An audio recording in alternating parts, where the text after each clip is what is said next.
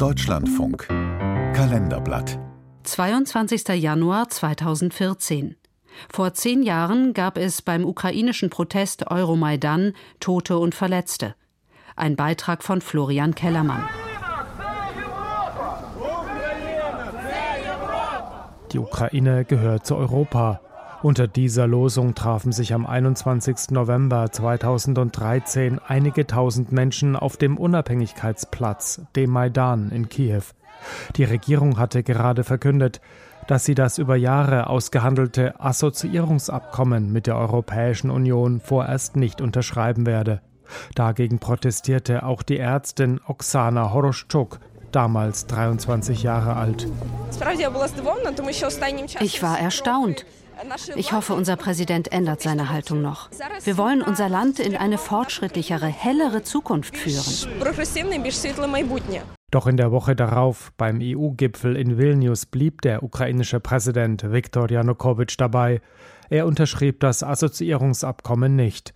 Stattdessen wurde bekannt, dass Janukowitsch mit Russland einen Kredit über 15 Milliarden US-Dollar vereinbart hatte.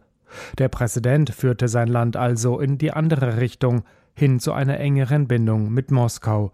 Er begründete das unter anderem mit Druck aus Russland. Moskau drohe damit, den Import aus der Ukraine zu beschränken. Es besteht die Gefahr, dass wir den Handel mit Russland und anderen GUS-Staaten verlieren. Ein Drittel unseres Außenhandels macht Russland aus. Wir liefern dorthin hochtechnologische Erzeugnisse mit hoher Wertschöpfung. Hier geht es um etwa 500.000 Arbeitsplätze. Das müssen wir berücksichtigen.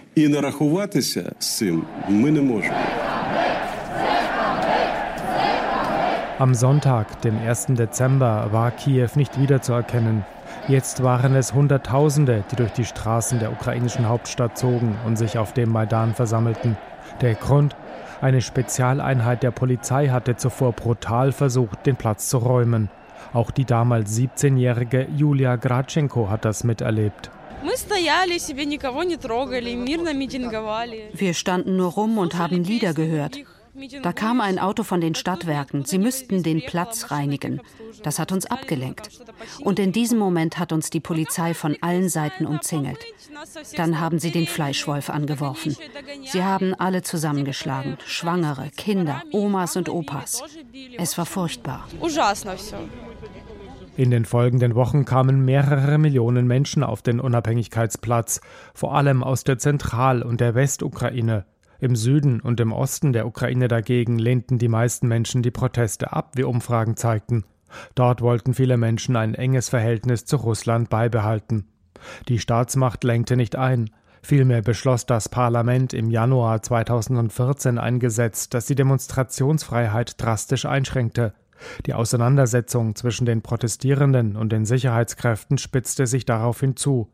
Spezialeinheiten kidnappten Protestierende und folterten sie. Wenige Tage später kam es zu den ersten Straßenschlachten.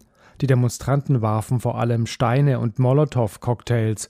Die Polizei und von der Staatsmacht angeheuerte Schlägertrupps setzten auch Sturmgewehre und Scharfschützen ein. In den folgenden Wochen kamen mehr als 100 Demonstranten und mindestens 16 Sicherheitskräfte gewaltsam ums Leben. Die Außenminister von Deutschland, Polen und Frankreich unternahmen einen letzten Vermittlungsversuch. Janukowitsch unterschrieb ein Abkommen mit der Opposition. Vitali Klitschko, damals Oppositionspolitiker, mittlerweile Bürgermeister von Kiew, versuchte die Menschen auf dem Maidan am Abend des 21. Februar von dem Abkommen zu überzeugen. Es wird eine neue Regierung geben mit Vertretern der Opposition, mit Vertretern des Maidan. Die beiden wichtigsten Kriterien lauten Professionalität und ethische Integrität. Doch die große Mehrheit der Demonstranten stellte sich gegen das Abkommen, das Janukowitsch bis Ende 2014 im Amt belassen hätte. Auch der Präsident selbst glaubte nicht an einen Erfolg der Vereinbarung und floh nach Russland. Der Aufstand, der in der Ukraine heute als Revolution der Würde bezeichnet wird, endete im Parlament. Dort schlugen sich Politiker der Regierungspartei auf die Seite der Opposition.